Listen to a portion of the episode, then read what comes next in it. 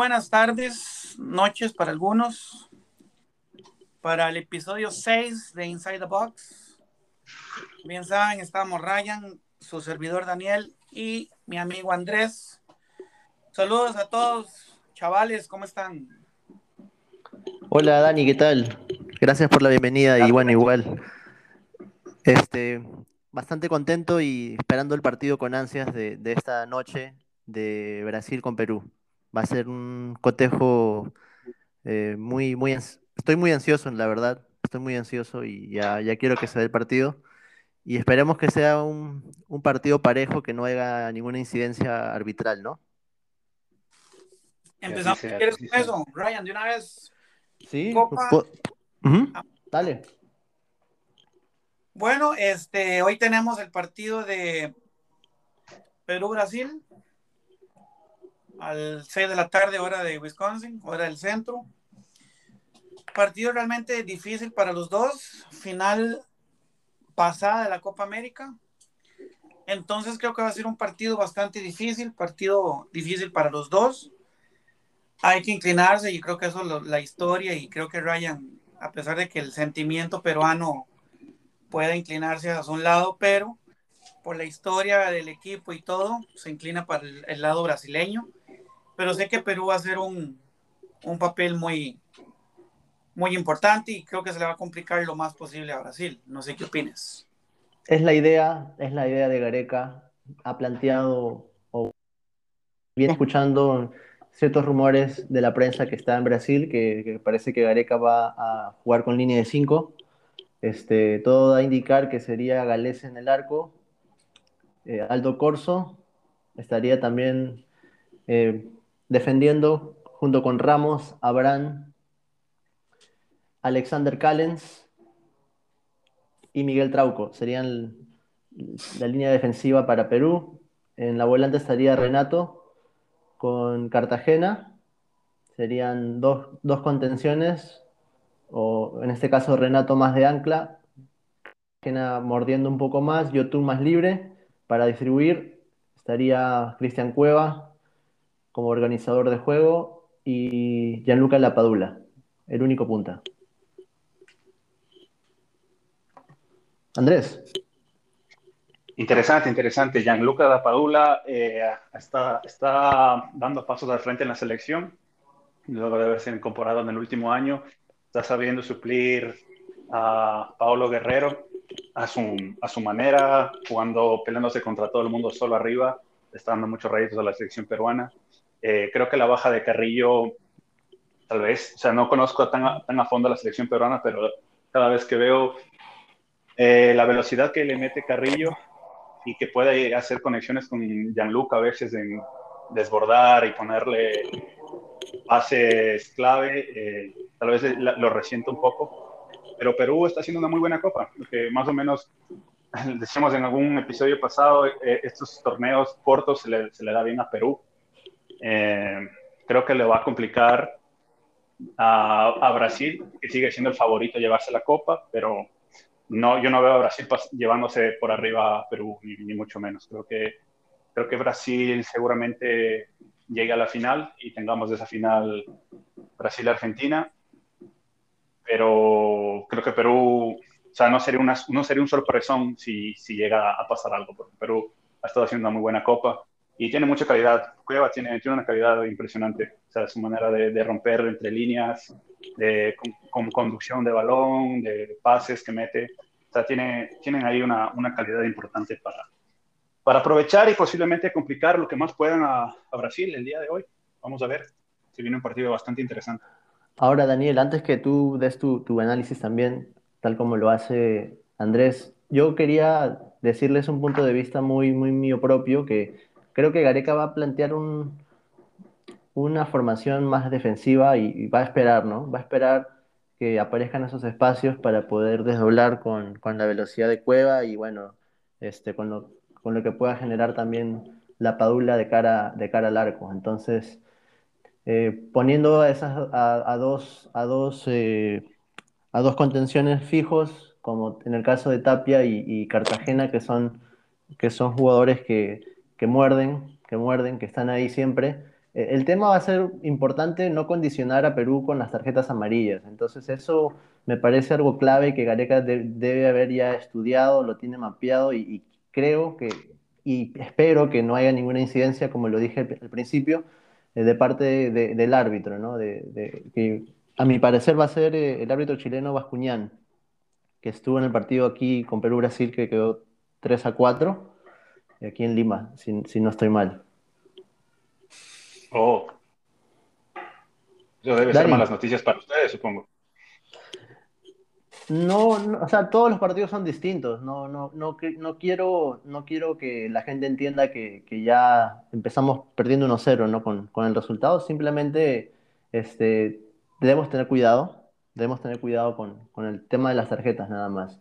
Y Perú debe esperar, debe tratar de, de extender el partido, de tratar de no de no venirse abajo si Brasil hace un gol muy rápido, que eso, el tema del aspecto mental influye mucho en el juego de Perú y, no debe venirse abajo. Entonces, sería importante que guarde el resultado, si es posible extenderlo a cero y, poder, poder llevarlo a una definición por penales. Yo lo que siento y, y lastimosamente esperamos, como dice Ryan, que el árbitro no vaya a influir porque, vamos a ver, y seamos honestos, y eso es en toda parte del mundo, ¿qué sería más llamativo? Brasil-Argentina, Neymar contra Messi, o Perú con alguien más. Entonces, realmente esperemos en Dios que no pase eso y que por, por tener a Brasil y a tener a Argentina, se vayan a pasear y vulgarmente hablando, se vayan a cagar en el trabajo de Perú y Colombia, porque Perú y Colombia, por supuesto que quieren estar en la final. Por supuesto quieren eh, Perú y Colombia hacer su trabajo y decir, no, mentira que vamos a, a, dejar que la, dejar que la que la Comebol tenga su final soñada. Porque hay que ser sinceros, a nivel de rating, a nivel de, de, dinero y demás, todo el mundo quiere tener a Brasil y Argentina en la final. Esperamos que el, arbitraje no influya. Veo a Perú y ojalá no cambie ver, ver a Perú complicando a Brasil. Siento que, que hay veces que se le respeta mucho más a Brasil y yo siento que Brasil no pierde, no, no, no es ese poderío de antes. Siento que antes Brasil tenía más armas. Tenías a Ronaldo, tenías a Adriano, tenías a Ronaldinho, tenías a Kaká, en banca tenías a C. Roberto, tenías a, a, a, Paulinho, etc. Ahora tienes a Neymar, pierde a Gabriel Jesús por la patada voladora que le dio a, al jugador, eh, ¿qué fue? Paraguayo, fue. No, ecuatoriano. Sí. Chileno, esa patada voladora al mejor, al mejor estilo Cobra Kai. Entonces, este, yo siento que, Brasil no tiene tantas armas como antes. Tiene armas, pero son armas de que se tienen que consolidar. Entonces yo creo que Perú tiene que hacer su trabajo en el sentido de que, ok, tiene a Neymar, sí, pero no tiene tantas estrellas como hace unos ocho años. Que Ronaldinho estaba en banca, pero estaba, tenía opciones de Kaká, o al revés. Tenías a Adriano y tenías a otro más. Entonces yo siento que Perú tiene que faltarle mucho el respeto y complicarlo. Tiene que encimar un poco y lastimosamente todos tienen que dar el 105%. Defender a lo más, a, lo más que se pueda y atacar a Brasil. Y Brasil mantener su nombre, mantener, consolidar la idea que tiene y ver a Tite qué logra hacer. Dani, si bien es cierto lo que comentas del tema de los nombres, la categoría eh, pasada, ¿verdad? Eh, yo, yo creo que eh, este cuadro de, de, Tite ha encontrado un funcionamiento, un funcionamiento interesante y, y no, tienen, no tienen miedo de, de, hacer variantes, de poner a Richarlison, de poner a, Gabriel de Jesús, de poner a, bueno, a Paquetá, o sea, tienen muchos, muchos recambios y, y le funciona bien lo, que viene haciendo Tite. Bueno, lo vemos en, el, en, las eliminatorias y ahora en Copa América también. Este, Entonces creo que si bien es cierto lo que comentas, lo de lo del el poderío con los nombres, Ronaldinho, Kaká, Robinho, Adriano, Fenómeno, en todo lo demás, eh, marcó una historia, ¿no? Marcó una, una historia. Lamentablemente no llegaron a, a alcanzar ese título soñado en el 2006, pero, pero bueno, es otro, es otro Brasil. Andrés.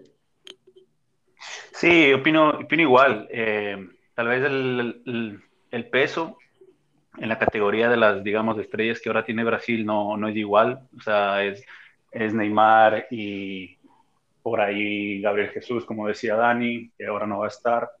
Eh, el, el, resto son jugadores, digamos, de cierta talla, de importancia en sus equipos, pero Tite ya está llegando al, al, tope, o mejor dicho, a, ese a esa, velocidad crucero donde esta selección brasilera se, ha compenetrado a punto de que también eh, la paciencia es una de las virtudes que ha tenido esta selección. No siempre empiezan ganando en el primer tiempo, no siempre arrollan o, o golean, eh, te trabajan, te martillan todo el partido, tienen armas, Marquinhos del defensa te puede clavar en, pelota parada, parece que lo están trabajando bastante bien. Uh -huh. eh, son pacientes, saben contragolpear si es que, si es que les toca, se replegan rápido, um, hacen un circula, una circula, eh, circulación de balón, a veces le meten mucho ritmo y eso, no sé si físicamente estén mejor preparados que otros equipos, pero los últimos partidos, Brasil, la, la mayoría de sus goles caen en la segunda mitad del segundo tiempo, o sea, ya minutos 70 para arriba, ahí es cuando imprimen más, el otro equipo se queda y, y caen los goles. Se puede hacer un excelente partido por 70 minutos eh, como rival, que un descuido y abren la lata y una vez abierta la lata, pues pasa lo que pasa. Chicos. Entonces, creo que esa es la... Perú y Brasil ya, ya, se enfrentaron, aunque no es un partido muy... Fue, fue más accidentado. Aún así, Brasil se lleva el partido por 4-0. Justo. Para nada, creo que este partido va a ser igual, pero pero ya está también en la cabeza de los jugadores que para unos darles confianza y para los otros decir, mira, nos, hace menos de un mes ya nos enfrentamos y, y, esto fue lo que pasó.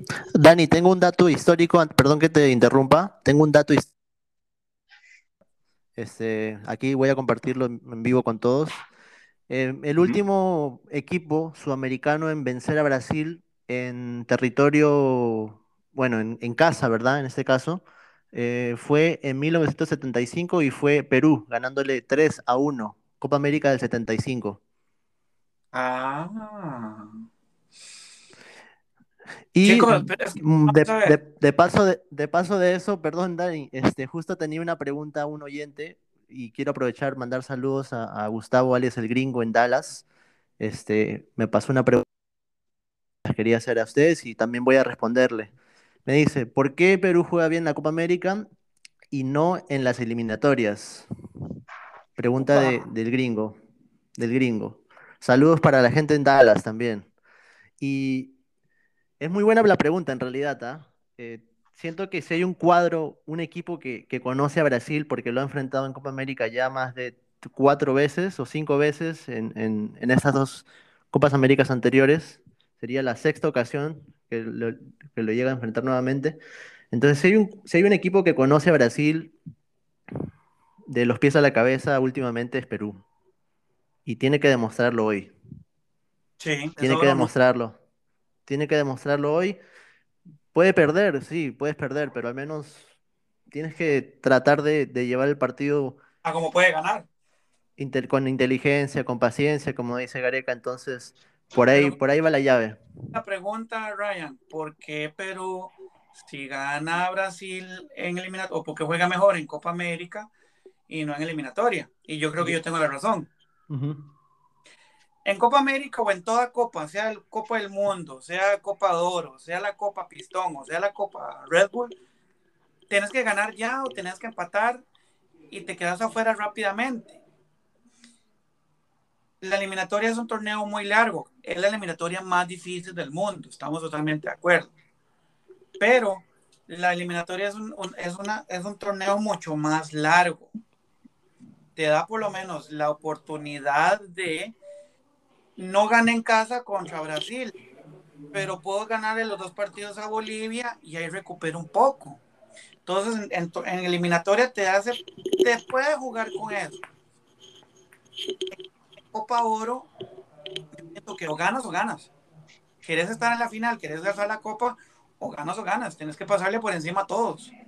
Yo siento que por ahí se puede llamar esa diferencia. Y así pasa con todos los equipos. O ganas o ganas. No sé qué piensan ustedes. Andrés. Yo, esa es una pregunta que también, o sea, no creo tener respuesta. Puedo tener un par de teorías por ahí, pero eh, eso es algo que también siempre me pregunto, porque digo, Perú, por ejemplo, en las eliminatorias suele caerse, y, pero sin embargo hace muy buenas Copas Américas, al menos últimamente, o en general ha hecho, ha representado bien al país en, en, torneo corto. Y lo contrapongo contra el caso de mi selección, es todo lo contrario.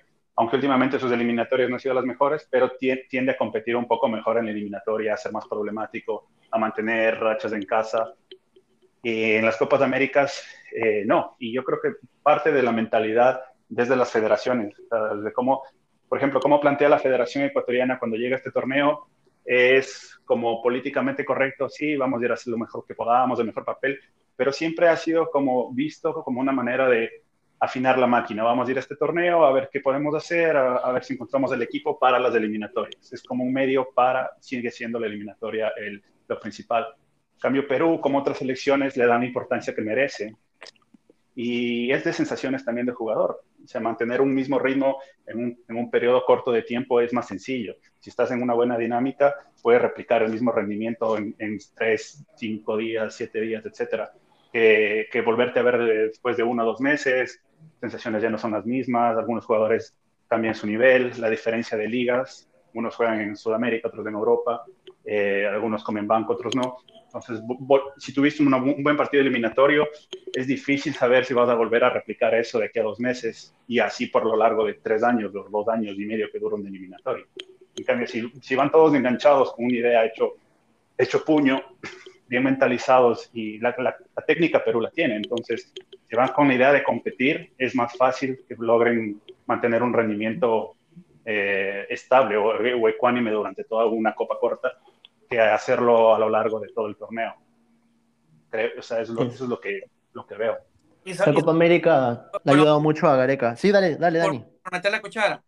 Y sabemos que Brasil, y es lo que llamaba, es lo que decía Andrés de la mentalidad, o sea, Brasil, de que, desde que tú naces y, y, y empiezas a, a, a, tocar balón, te enseñan desde pequeño, sos Brasil, tenés que ganar hasta el minuto de silencio. Entonces, ¿qué es lo que nos enseñan? Y, y, y apoyo el punto de, de, de, Andrés con la selección. Igual mi selección, Costa Rica va a Guyana, va a X lado, y ahí sí juegan con tranquilidad, juegan con una... Bien, no, si empatamos bien, pero si viene México, ahí, ahí sí hay que ponerle huevitos, que hay que ponerle, que viene la camiseta, que es mi equipo, que es mi selección. Ahora sí. Y no, eso no, mientras que Brasil siempre tiene esa mentalidad de somos Brasil y tenemos que ganar hasta el minuto de silencio. Ryan. Tengo una pregunta direccionada y que era para, para el podcast anterior en realidad. Este, lástima, no, no pudimos, pero está direccionada a Andrés porque es un, un amigo, un buen amigo que, le mando saludos a Marlon en, New Jersey, que él es de Ecuador, por si acaso, y... Por el nombre me lo, me lo estaba imaginando. y la, la, más que pregunta era, no sé si un ataque o si era más que todo este, para poner el pecho, ¿no? Por, por la selección ecuatoriana, él que, que no está de acuerdo con, con, las cosas que decía Andrés y, y por qué no confía en esta selección. Eh, bueno, eh, recordemos que pudo sacar, pudo lograr el empate Ecuador contra Brasil para pasar la, la fase de grupos al final. Uh -huh. Fue un partido interesante, pero era más que todo eso. Saludos para Marlon. Saludos para Marlon igualmente. Y bueno, decía primero lo del nombre porque tengo un primo que se llama Marlon, no, no, está, no era nada en contra del nombre, de hecho es un nombre que me trae buenos recuerdos, un primo mío se llama así también.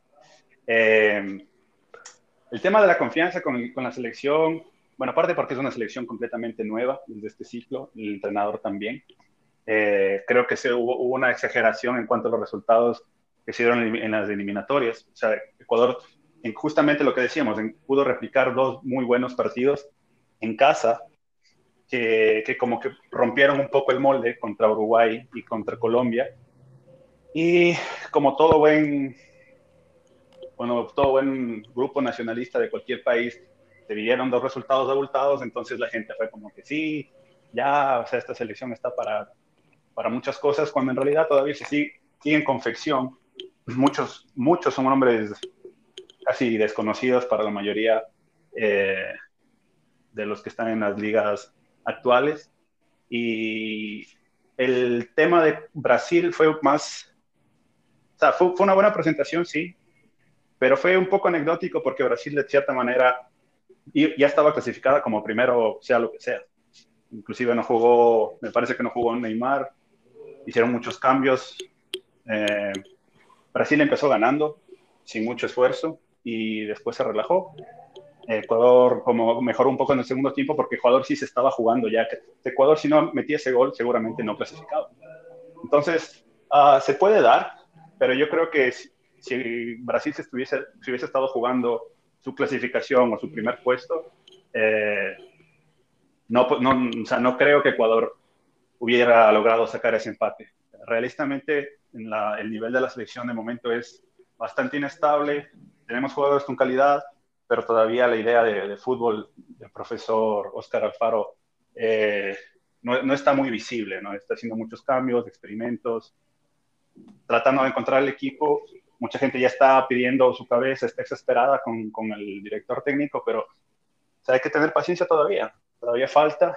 Eh, lo que me molesta a veces es la falta de, de actitud, de, de, ver en algunos jugadores, en algunos partidos, corren todas y en otros eh, nombres, nombres, nombres, no. queremos nombres, queremos polémica aquí. A mí, a mí eh, me, me, ha decepcionado mucho Pervis de Estupiñán, por ejemplo. Que para mí, era, o sea, yo estaba muy entusiasmado porque veía todos sus partidos en la Liga Española y lo hace muy bien. Y últimamente estoy viendo que está bastante nervioso, bastante ansioso al momento de jugar, solo, solo es correr por correr, eh, alza muy poco la cabeza, cosa que él hacía mucho más en su equipo. Cuando vi, vi sobre todo sus partidos en Osasuna, eh, metía mucho mejores centros, se asociaba mucho mejor con la, con la media. Ahora es simplemente pasar al ataque por pasar al ataque. Eh, Perú, nos ganó, no, Perú nos ha ganado dos veces consecutivas en, en el lapso de un mes. Eh, si recuerdan, muchos de los contraataques de Perú vinieron por esa banda, por pérdidas, por pérdidas tontas. Por, Ecuador se, lanza al ataque, incorpora mucha gente al ataque, pero tienen fallas infantiles en el momento de replegar. O sea, dejan, se, se, siempre dejan en superioridad numérica al equipo que contraataca. Y, o sea, si te hacen un, o, o, si te igualan un 2 para 2, o te hacen un 2, un 2 a 1, que es lo que nos hizo Perú unos dos partidos, eh, así cayeron los goles. O sea, Ecuador estaba dominando, controlaba, pero era un, era, era un atacar por atacar, sin mucho orden. No había conceptos defensivos. Creo que les falta mucho concepto defensivo al jugador ecuatoriano. Es muy brusco al momento de, de perder el balón, trata de corregir solo si puedes con falta, si no es correr a la loca, es mucho desgaste. Preciado es lo mismo por el lado, por el lado de la derecha. Son buenos jugadores, simplemente que hay conceptos que todavía les falta manejar y, y es, es por, eso, por, eso, pasa la desconfianza un poco. Cuando maduren un poco que... más, eh, yo creo que Ecuador va a dar más pelea, pero en este momento pensar que Ecuador está a la par de, de las top 3, 4, sin, sin mirar a la tabla de las eliminatorias, porque eso es, eso es muy... Uh, Uh, es algo momentáneo. Todos sabemos que en unos cuantos partidos eso se va a ir arreglando. No digo que Ecuador no va a estar dentro de los primeros cinco, pero eh, objetivamente Ecuador va, va, a ir cediendo en la tabla de posiciones. Entonces el ecuatoriano normal va a decir, oh, Ecuador es el tercero de la Copa de, de la, de la eliminatoria. Sí, momentáneamente. Eso no quiere decir que Ecuador es la tercera mejor selección de Sudamérica. Ni, sí, no, por son. Yo, yo, yo Fueron dos buenos resultados. Pero bueno, esa es mi opinión.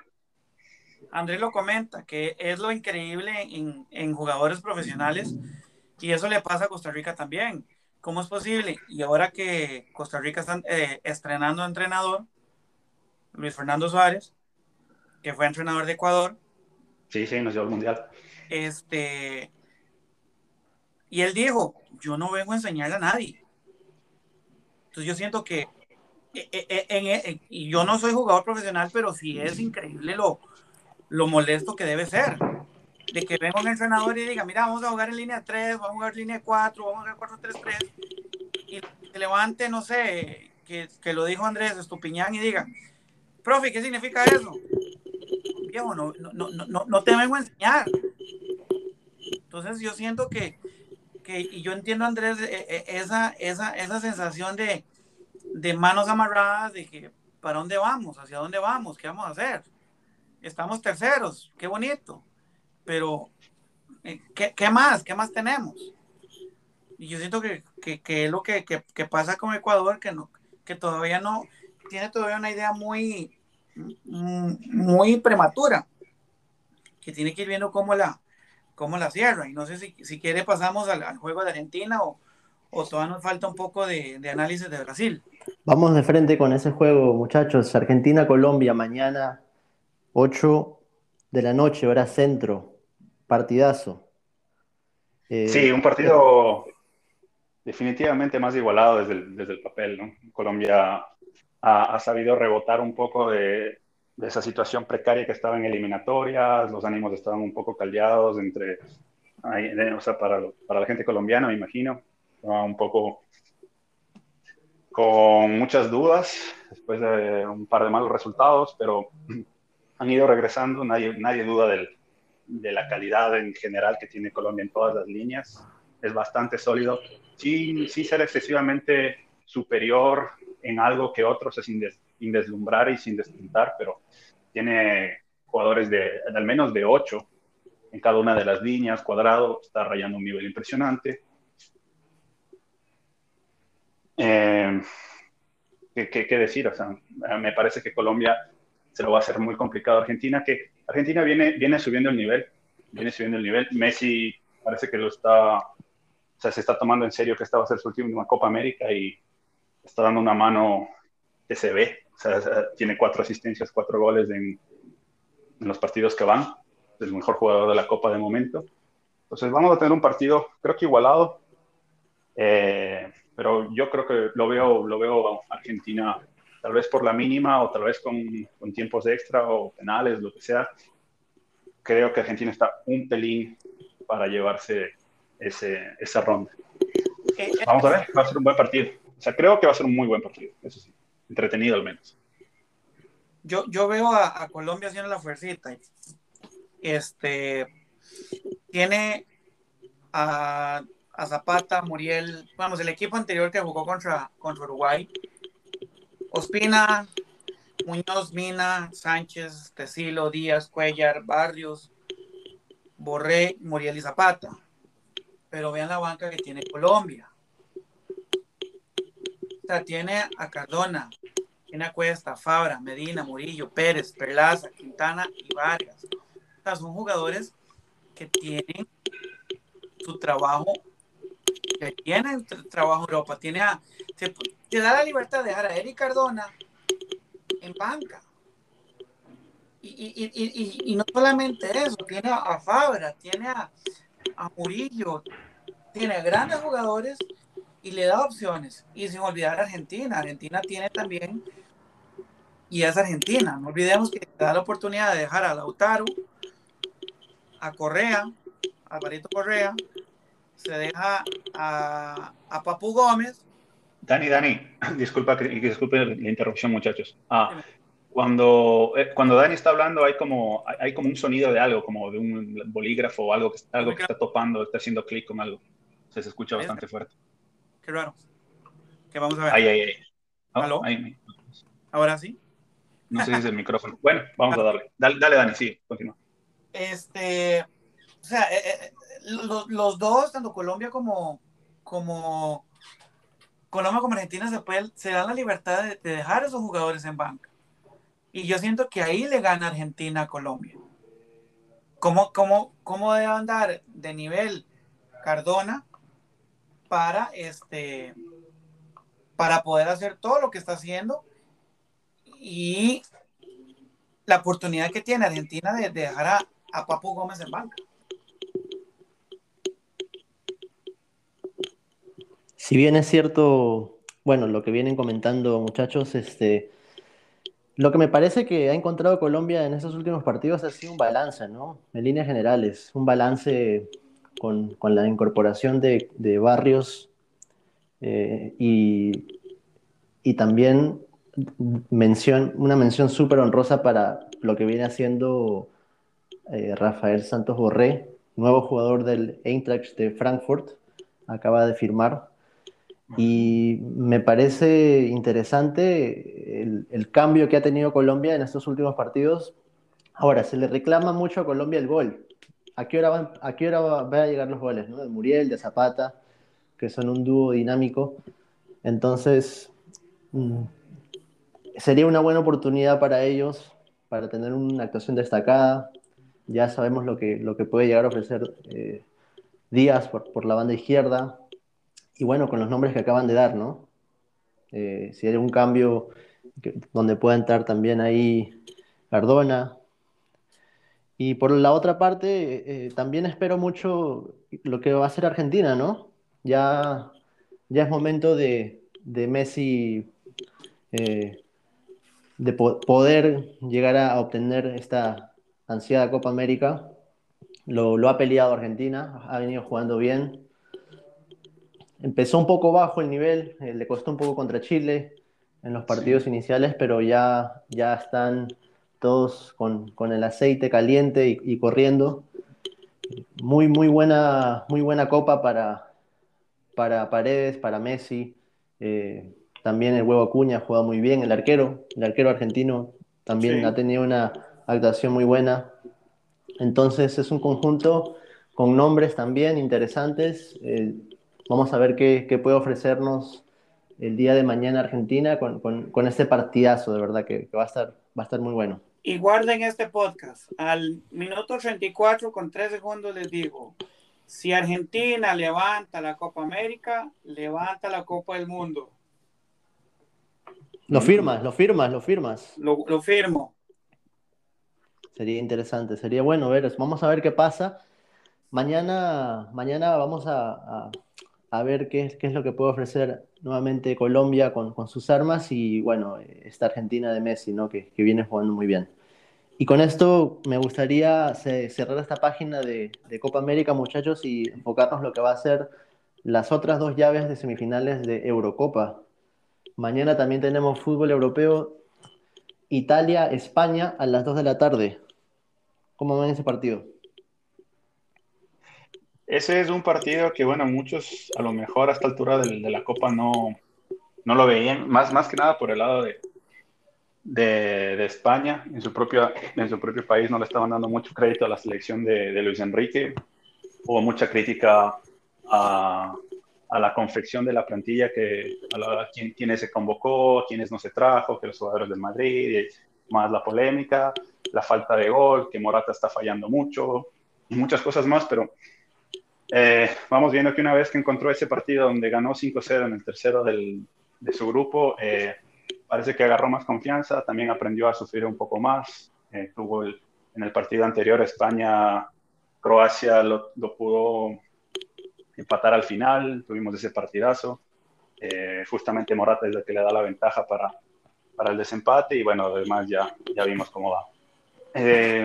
Italia, por su lado, ha venido haciendo las cosas, al igual que Inglaterra, me parecen más calladas que el resto, sin mucho, un poco más en, la sombra, sin hacer mucha bulla como Francia, como lo venía haciendo tal vez un poco Holanda, eh, que mucha gente ponía los, poníamos los candidatos de esta copa y Italia está jugando a un nivel muy alto. Uh, Inglaterra no creo que esté jugando ese nivel, pero se está poniendo cada vez más sólido. También se, ha abierto la, la, puerta o sea, de cara al gol. Y el partido de mañana con España, por cómo se plantan las dos selecciones, creo que va a ser un partido mucho más de media cancha. España le gusta retener mucho el balón, eh, mucho pase horizontal, mucho pase de seguridad, rotar y rotar y circular la bola y su fortaleza es mantener el balón y la posesión, la posesión del balón, básicamente. Italia, eh, vamos a ver que, cómo logra desmantelar eso, porque esa es la, gran fortaleza de España, que mete el, partido en el refrigerador, te, te, somete desde la posesión, hace el partido un poco aburrido a veces, pero es lo que le funciona. Entonces, no tienes tú el balón, no me puedes hacer daño. Eh, Italia es un poco más físico. Eh, creo que la falta de Spinazzola le va a, a mermar mucho a Italia, también uno de los mejores jugadores, al menos en esa posición que hemos visto de la Copa. Y yo veo un, partido en el que tal vez no haya tantos goles como vimos en sus previos dos partidos donde ambos marcaron varios goles y hubo un poco más de fuegos artificiales, digamos. Creo que va a ser un partido un poco más aburrido desde lo visual, pero muy, muy táctico.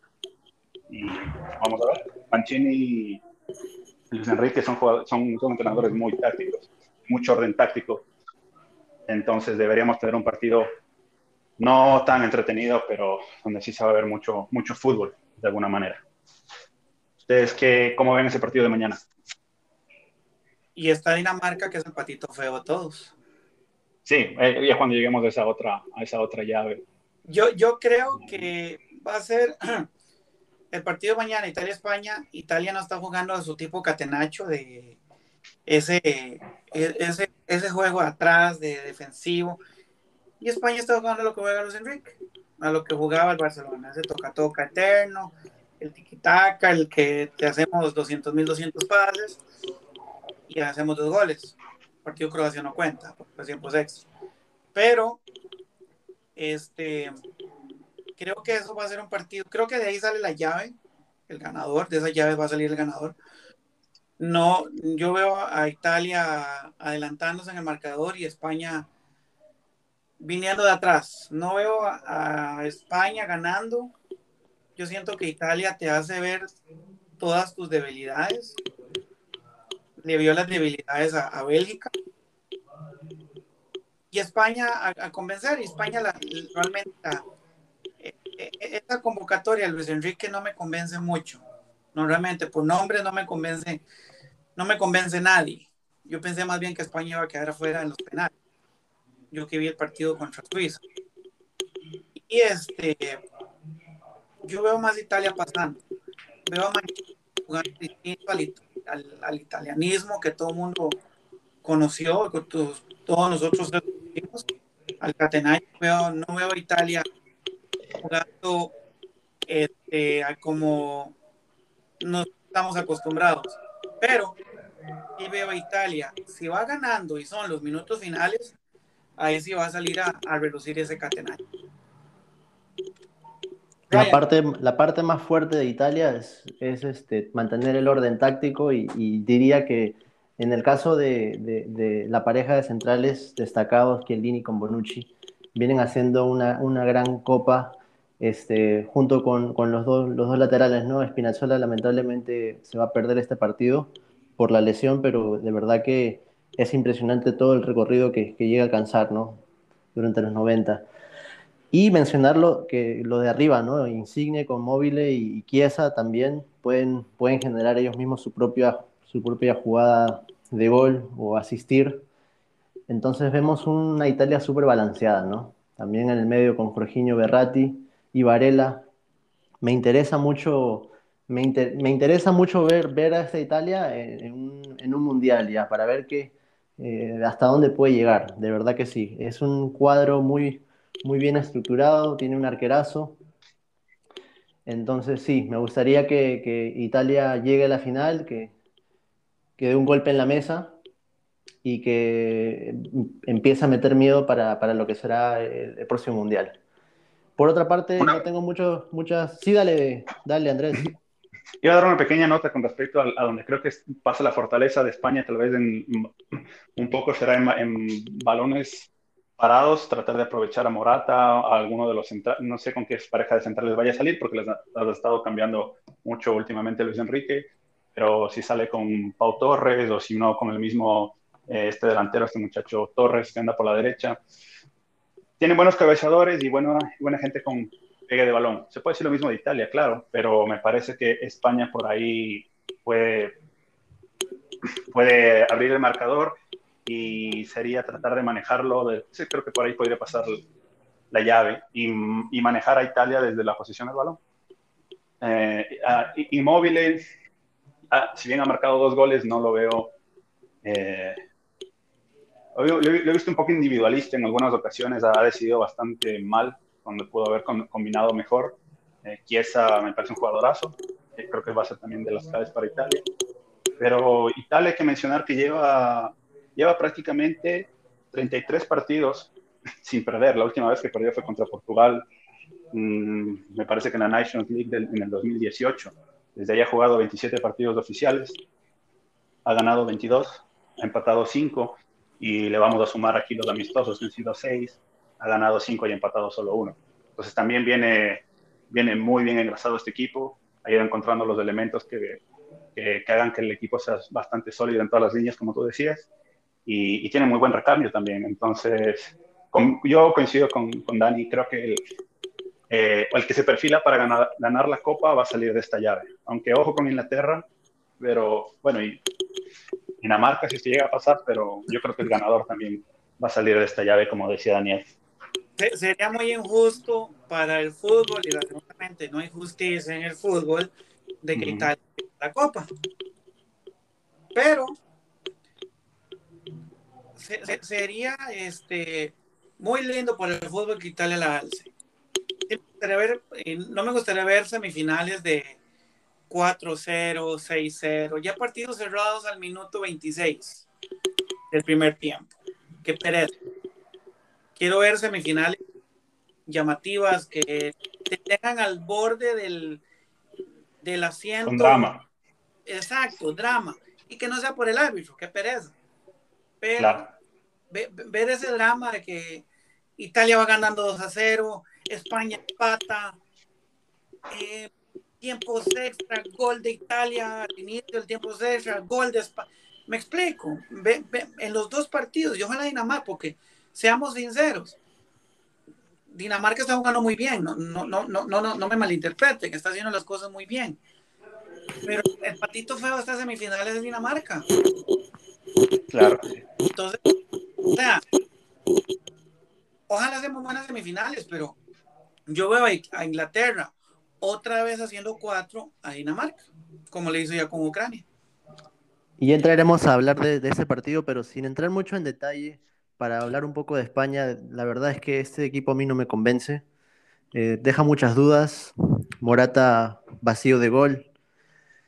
Eh, la línea defensiva también eh, no, no, no, no, genera mucha confianza. Y le soy sincero, yo, yo no doy ni un dólar por, por, por España. O sea, no, no, así de, así de, así de mal estamos. Eh. siempre me ha gustado este, ver un fútbol bueno, con toques, con pases, con llegada, generando, atacando. Pero esto no es a lo que nos acostumbró en, algún momento eh, España, ¿no? Entonces, vamos a ver si hay una un renacimiento, un renacimiento, ¿no? Vamos a ver si, si pasa algo así. Y bueno, pasamos ya al, al partido o la siguiente llave, muchachos. Inglaterra-Dinamarca. Este partido me interesa mucho y me interesa mucho porque siento que Inglaterra está evolucionando. Está evolucionando más que, más que un Pokémon y, y de verdad lo digo porque me ha sorprendido me ha sorprendido 2-0 Alemania en Wembley, jugando con, con, a tres, con tres puntas arriba, Saka, Kane, Sterling y, y qué partido, ¿no? Qué partido nos regaló Inglaterra. Supo manejar todo, todo el partido y, y nos regaló una bonita victoria después de unos largos años, ¿no? Que, que no le ganaba eh, por una definición directa ¿no? a Alemania. ¿Qué les parece de ustedes este, este cuadro inglés? Este cuadro inglés, eh, como decía, más o menos lo emparejaba un poco con Italia, que viene haciendo las cosas bastante bien ya desde hace un tiempo. Eh, le ha costado llegar a, estar en este nivel. como tú dices, ha hecho una evolución dentro de la misma Copa, ha ido de menos a más, aunque nunca se ha visto digamos, en problemas o contra las cuerdas, ni, sea para clasificar la siguiente ronda, eh, ni nada. Me parece que ganó prácticamente todos sus partidos. Eh, por ahí le estaba faltando un poco de gol, pero sí tiene, sí tiene muchas maneras de llegar. Y eso, y jugar con esos dos extremos que son súper veloces, uh, súmale a la media cancha que ellos tienen, el recambio de con Foden, Kane, que es, un, es otro de esos, de esos nuevos eh, centrodelanteros que, a veces se alejan un poco más del área y están más cerca del gol porque se asocian bastante bien, tiene muy buen pie, eh, hace mucha pared, eh, por arriba obviamente es un peligro. Eh, Grealish es una máquina de jugador que ha estado mucho en el recambio, pero cada vez que entra impacta directamente en el juego, con asistencias, con eh, pases de filtrados, abriendo líneas. Entonces Inglaterra tiene, si, se le propone un juego directo a Inglaterra de golpe contra golpe, creo que Inglaterra tiene más armas y en, los, y en las contras te puede liquidar. Eh, están relativamente bien en la parte defensiva, pero no es invulnerable el equipo. Entonces, eh, me gustaría ver, tal vez por el tema de que son estilos completamente diferentes, a ver cómo se emparejan España contra Inglaterra, simplemente para ver cómo lo maneja, cómo lo maneja Inglaterra, o sea, cómo, cómo rompe con ese, esa monotonía de la posición, a veces, eh, digamos, esa, esa posición futil que tiene España y este juego más directo que tiene Inglaterra. Pero creo que Inglaterra, no es que, lo siento por Dinamarca, pero en realidad creo que Inglaterra va a pasar. Dinamarca ha hecho lo que ha hecho una gran copa después de lo que pasó con su capitán y emblema de la selección. Ha hecho, ha puesto mucho coraje, buen fútbol también, pero sinceramente no creo que, que, pase. Puede darle un poco de complicaciones a Inglaterra, pero ahí se queda. Y creo que la final sería Italia con Inglaterra. Aunque como digo, me gustaría ver esa, esa diferencia de estilos entre España y Inglaterra en la final. A ver qué se impone. Dani. Yo, yo veo a, me, da gusto ver Inglaterra porque en el Mundial del 2014, que fue, creo que fue como gran final de la generación de, de Inglaterra con Gerard y todos los demás, esta selección de Inglaterra, y estoy viendo el partido contra, la alineación del partido contra Ucrania, si ustedes ven la alineación de Inglaterra, chicos, son, son relativamente son jugadores muy nuevos, no, son jugadores consolidados en sus equipos, no son jugadores como, como había antes, que tenía un Lampard, que era la figura del, del, del Chelsea, que tiene un, un, Gerard, que era la, la, la figura del Liverpool. Son, son pequeñas figuras o el futuro de Inglaterra. Tiene a, a Juden Sancho, que ahora para el, para el United, a Harry Kane, que era su gran figura, y de ahí para atrás son hormigas obreras, que saben hacer su trabajo, que sacan a Sterling. Tenemos a Rashford, que nos va a hacer bien las cosas. Tenemos a, a Maguire, y no está Maguire, Mount está Rico. Son muchas hormigas obreras y eso si no está Harry Kane, está Calvert Lewin, que supuestamente lo quiere Carleto en, el, en, el, Nuevo Madrid. Me explico, son, son muchas hormigas obreras, pero no hay, no hay el, como pasa, como pasa con Brasil, digamos, que todo el peso del equipo recae en Neymar. Inglaterra no. Inglaterra tiene ese conjunto de hormigas obreras que si no sale, si no es Kane, es Sterling, si no es Calvert Lewin, es Rashford, si no es Grealish, es Me explico. Esas son las, herramientas que tiene Inglaterra. Y lo y, lo sabe hacer muy bien Southgate con, con esas hormigas obreras.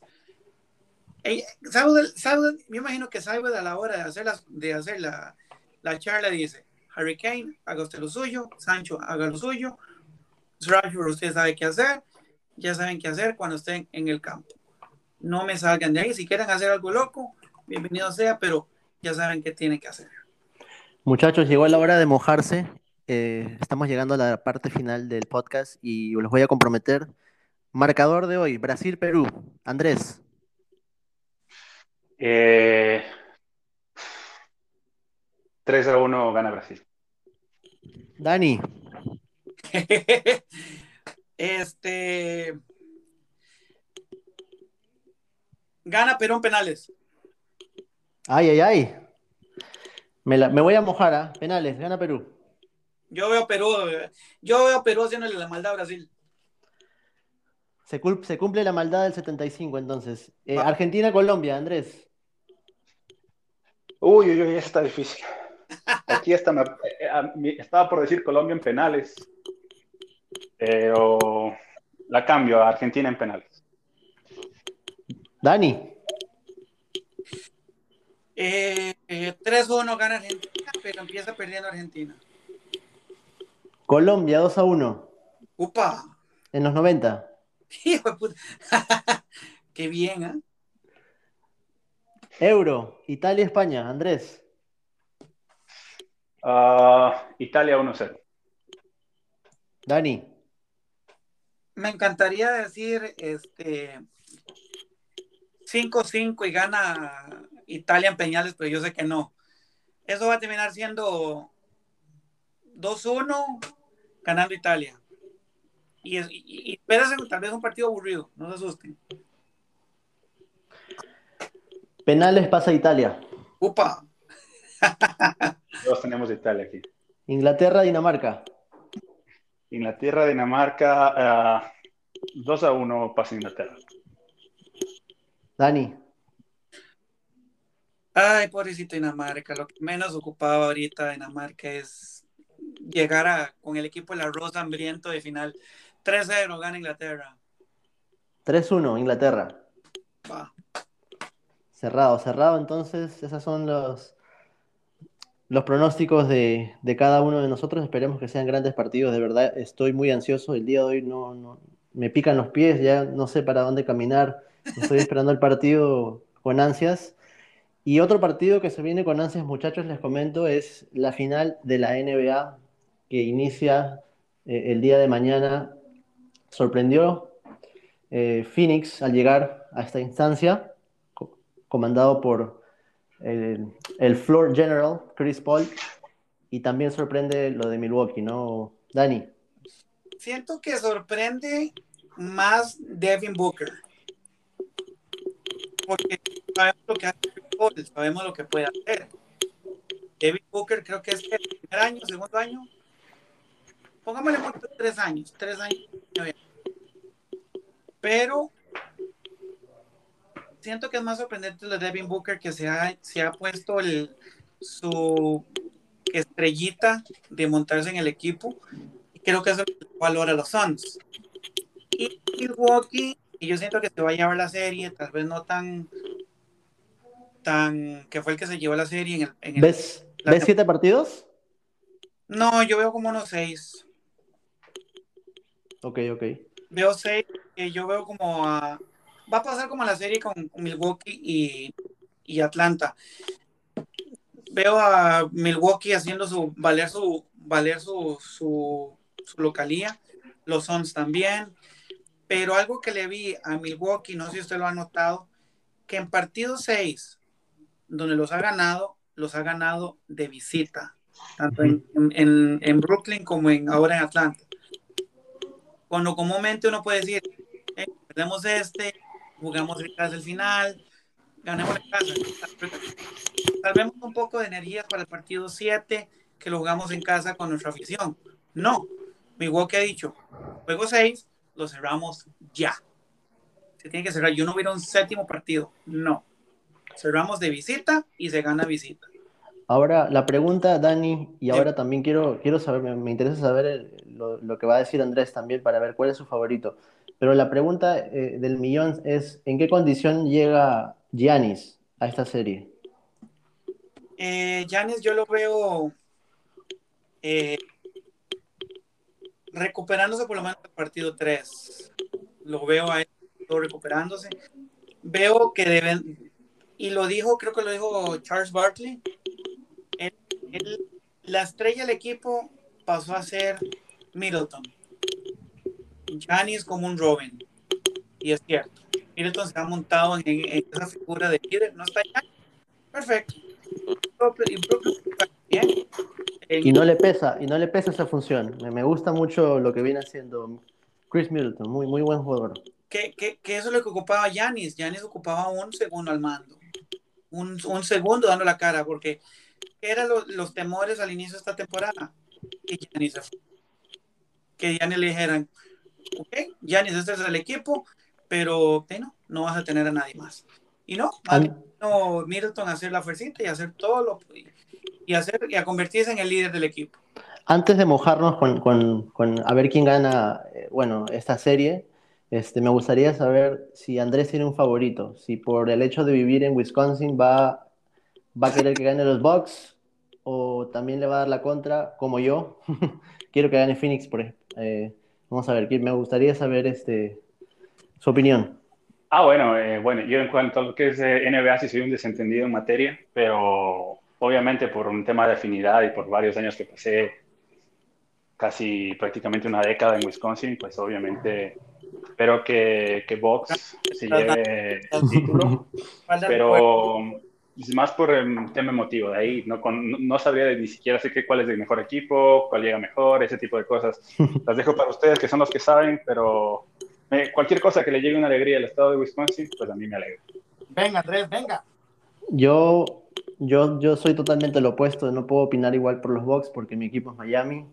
Lamentablemente nos, nos barrieron, estamos, estamos fuera, pero no sé, este equipo de los Suns me da esperanza, me da esperanza porque veo, lo he podido seguir en todos los partidos y veo una, una actuación de Devin Booker sobresaliente, en modo Kobe, si quieren llamarlo, está jugando demasiado bien, eh, puede penetrar, puede lanzar, lanza de mid-range, lanza triples, va a la canasta, no tiene miedo, se pone el equipo al hombro. Entonces, y tener al lado a, un, líder como, como, Chris Paul que juega con, con, el hombro dislocado, que puede jugar estirado, no sé, o sea, eh, de verdad que es sobresaliente lo de Phoenix. También no, no, no le quito mérito a los Bucks han sabido llegar a esta instancia pasando de adversidades difíciles como Brooklyn y Atlanta y, bueno, es merecido, merecido para los dos. Esperemos que sea una buena serie, de verdad, de verdad que espero que sea una buena serie y que, y que gane el mejor, ¿no? Que gane el mejor, sí. Bueno, gente, bueno, muchachos. de mi lado quedaría más que nada despedir, agradecerles otra vez por su tiempo. siempre es grato poder sentarnos a, a conversar estos temas que nos gustan y que seguramente mucha otra gente le gusta también debatir, tener su propia opinión y algunos coincidirán, otros no, pero eso es lo, lo, chévere de, este tipo de podcast. Uh, veremos cuántas sorpresas nos deja la Eurocopa al final de la semana y la Copa América, porque sorpresas van a haber de seguro. Veremos cuántos estábamos bien o mal en los, en los, pronósticos. Y la última cosa de mi parte sería invitar a la gente el próximo sábado, que no, los que siguen las MMA, UFC 264 con 263 me parece que es, con la trilogía de Conor McGregor y Dustin Poirier. Eh, va a ser una gran, gran pelea, muy llamativa y Steven Wonderboy Thompson en el co-main event se enfrenta a Gilbert Durinho Burns en el welterweight para definir contendiente al título de esa categoría. Una muy muy buena cartelera, así que espero que los que les gusten la puedan ver. Y eso es todo de mi parte, muchachos. Espero que pasen una buena semana y vamos a estar reuniéndonos una vez más para el siguiente episodio. Igualmente, muchachos. Dani. Yo, feliz semana para todos. Les recuerdo que este domingo empieza nuestro torneito, la Copa Oro. Sencillita. No es ni comparada a la Eurocopa, no es comparada ni la Copa América, pero es, nuestro torneo. hay que quererlo esperanzas de Costa Rica, mínimas un poco, pero esperanzas al fin. Empieza nuestro torneito en la región. Feliz semana para todos, nos estamos hablando y esperen noticias esta semana. Sí, muchachos, bueno, yo despedirme, agradecerles de, verdad por, por el tiempo, por el espacio que se toman para escucharnos y nada, eh, decirles que ya se viene uh, Black Widow, Black Widow se viene, así que atentos a eso. Va. Seguro. Seguro, muchachos. Cuídense mucho. Bueno, a disfrutar de los partidos. Nos vemos. Feliz semana. Así es. Feliz semana.